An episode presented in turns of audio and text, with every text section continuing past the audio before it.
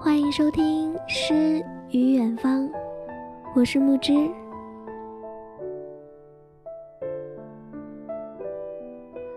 我在的城市从今天凌晨就开始下雪，清晨醒来的时候就是白茫茫的世界了。好看是好看，就是冷了点。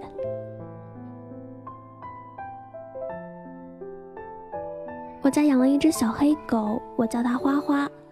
一大早上看到雪，异常兴奋，跑出去撒野了，拉都拉不回来。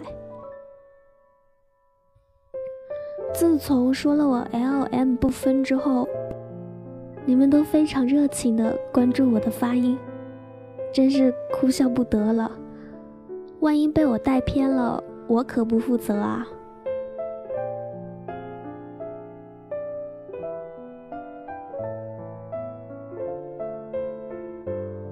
今天想给大家分享一个比较轻松甜蜜的故事。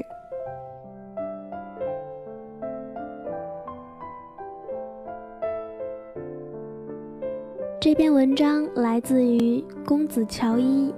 我不喜欢这个世界。我只喜欢你。之前也有录过一期关于这本书的节目，我觉得妹子们看完这本书之后，估计都想嫁人了。不过前提是要遇上像 F 君一样的人。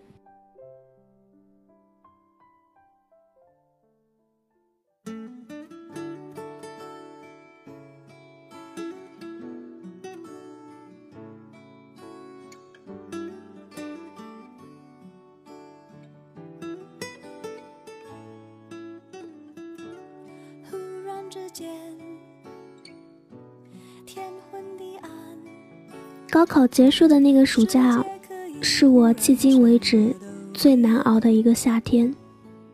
F 在那个时候去了英国，我俩开始了长达四年的冷战。冷战的原因说来好笑，他跟我表白，而我拒绝了他。其实也算不上表白，F 君闷骚又傲娇。连表白都特别婉约。吃散伙饭那天，我心情很差，因为刚刚得知 F 要去英国，而我是从别人口中才知道的。他之前一点都没跟我说。几个男生说，上了大学第一件事就是找女朋友，大一结束之前必须要有初恋。我们的逗比班长。还很迅速地成立了初恋终结小分队，F 也被列为队员。结果 F 特别淡定地说：“我已经有初恋了。”他说这句话的时候，眼睛是看着我的。大家先是起哄，然后顺着他的目光看到呆若木鸡的我，顿时安静了。我当时觉得特别气愤，你都要走了，现在说这话是什么意思？逗我玩吗？我冷着脸回答他：“没有，初恋是两个人的事。”这估计是我这辈子说过最狠的话。他与我对视了几秒，然后低头，不再说话。后来有人换了话题，大家就都没有再提这一茬。结束之后了兽散，各自回家。不知怎么就剩我们两个人。他陪我在路边打车，我能感觉出来他在生气。车来的时候，我故作轻松的跟他说：“到了那边保持联系呀。”他面无表情的说。不会再联系了。他真是言出必行。那之后的四年，他没再主动找过我。我给他留言，他也没有再回过。我知道许多人不能理解我为什么会拒绝他。我很认真的想过这个问题。起初觉得自己是赌气，气他走了那么远，竟然都没有告诉我。但假设他不走，留下来，那我会接受吗？好像也不会。遇到自己喜欢的人，反而小心翼翼，不敢更靠近他。我不太明白自己这是什么心态。后来我看了一部电影，男主角问他的老师：“为什么我们总是爱上那些不在乎我们的人？”他的老师回答：“因为我们总是觉得自己不配得到更好的爱。”是的。我觉得自己不配得到他的爱，我的性格里有种根深蒂固的自卑。小时候，大人们总拿我哥哥比较，观潮很聪明，我处处都比不过他。再长大一些，又忽然生病，总觉得自己是家里的累赘，对未来毫无指望。青春期时懂事了，开始察觉到自己的家庭的与众不同。单亲家庭让我变得懦弱又敏感。有一回去 F 家玩，彻底懂得了什么叫自惭形秽。倒不是说他家经济条件有多好，而是那种家庭氛围让我羡慕，开明和谐，父母相爱。我记得他家客厅有一面很大的落地窗，亮堂堂的。当时我就想。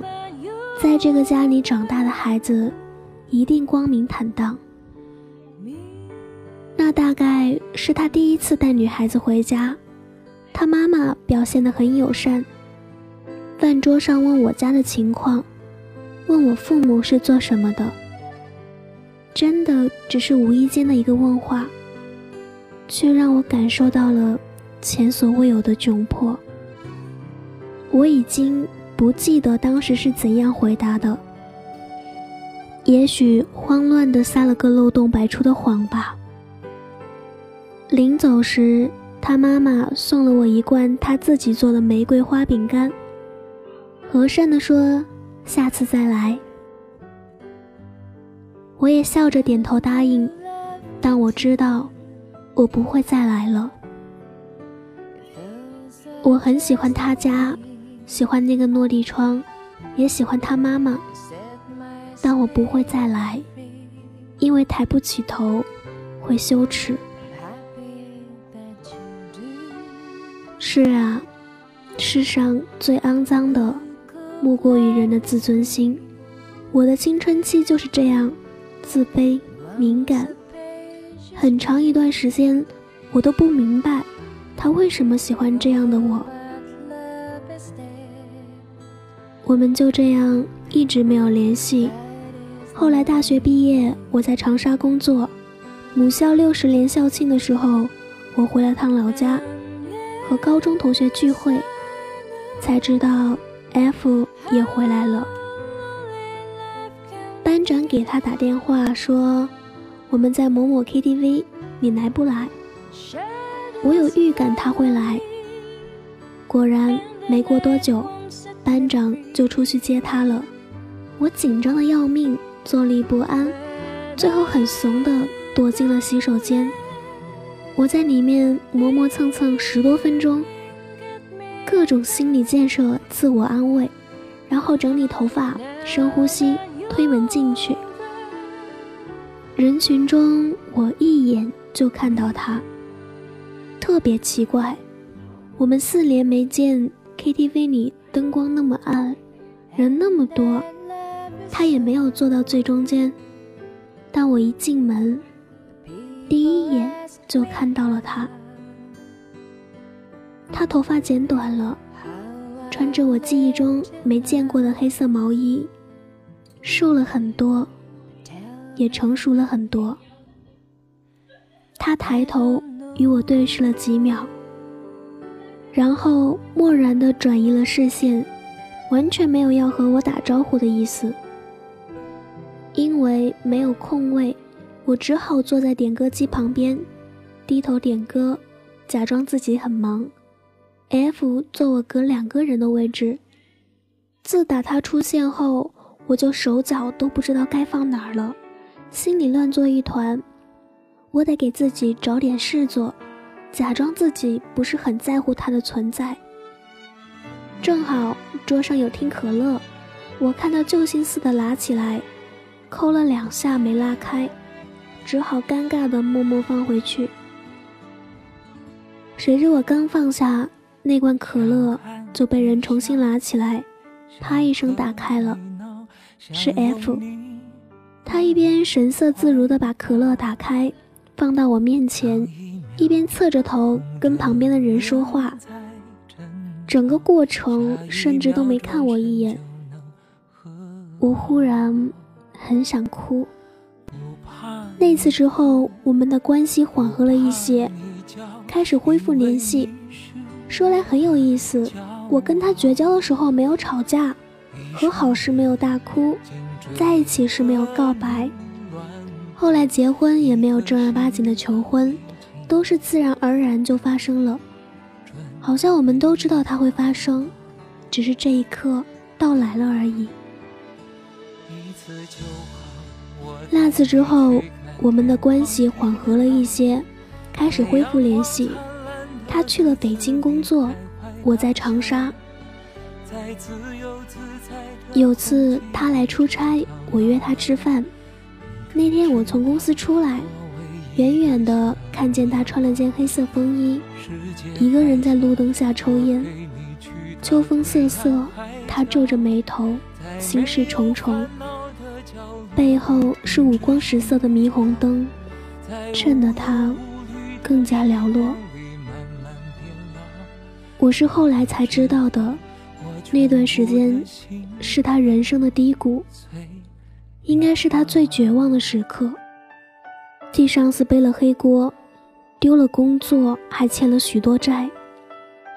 他常常失眠到深夜，用拼命工作麻痹自己，很多苦都只能憋在心里，没有人可以倾诉。也不愿意倾诉。那一瞬间特别心疼他，感觉他肩上有很重的担子，我却从来没有替他分担过什么。我甚至都不知道他什么时候学会了抽烟。我绕到他身后拍了他一下，他看到我，眉头一下子舒展开来，好像很高兴的样子。顺手把烟灭了。那天我们聊了蛮多，大多是回忆和工作，对感情的事避而不谈。我年轻，我要去开阔更广阔的天地。你放屁！他骂我。我只好说实话。读书的时候，有个特别好的男生喜欢我，我觉得人不能太自私。他为我走了九十九步，我也应该为他走一步。他不客气地问：“没这男的，你会死吗？”死倒不至于，但肯定会遗憾。我长这么大，第一次觉得有人值得我拼命去珍惜。我不想再失去他。他便不再说话，闷头抽白沙。我记得他在那个烟雾缭绕的房间里冲我挥了挥手，说：“滚吧，后悔了再回来。”我就这么拖着箱子滚来了北京，至今没后悔。这些年我变化很大，慢慢变得开朗、自信、有趣。学生时代的我不是这样的。那时的我是很不起眼的女生，永远都穿着肥大的校服，戴厚厚的眼镜，每天扎马尾，把头发披下来和举手发言都需要花很大勇气。后来我离开家，独自去外地读大学，结识了一帮死党，都是非常鲜活有趣的人。工作后接触了形形色色不同的人。抛弃了年少的自卑，步入成人社会。从小跟班干到能独当一面。很多人都说成长残酷，恰恰相反，我觉得成长是这世界上最最美妙的一件事，永远有希望，永远不怕输。那么多的璀璨风景，只有长大才能摸得到。F 没有在我身边的那段时间，我弄明白了一件事：问题不在于他为什么爱我，而是我究竟值不值得被爱。我很赞同林夕的观点：喜欢一个人就像喜欢富士山，你可以看到它，但是不能搬走它。你唯一能做的，就是自己走过去，去争取自己的爱人。这个道理我花了那么多时间才明白。好在那个我以为一辈子都不会原谅我的人，一直在原地等我。所以我说，遇见 F 是我这辈子最幸运的事。我最不懂事的时候，曾经对他说：“你走吧，你会遇到更好的人的。”他回了一句让我至今震撼的话。他说：“我从来不想要什么更好的人，我只想要眼前人。你究竟什么时候才会懂？”是的，我现在懂了。谢谢你始终没有抛下我，谢谢你有足够的耐心，去等一个女孩慢慢长大。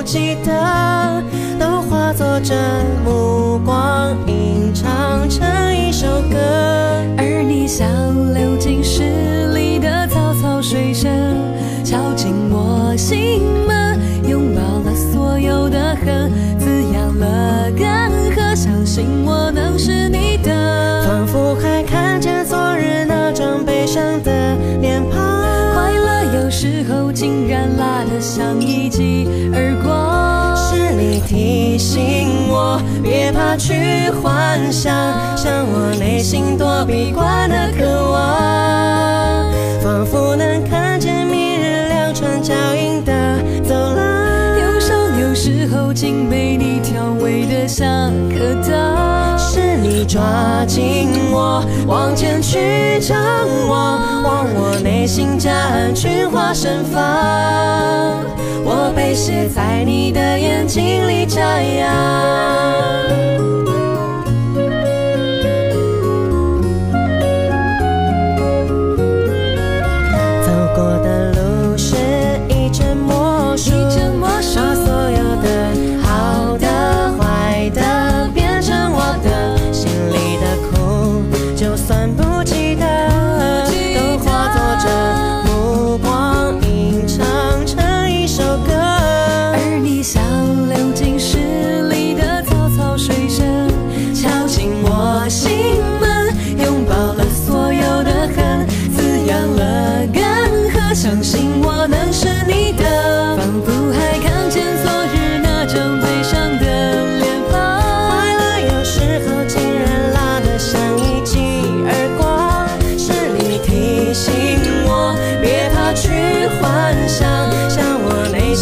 我闭关的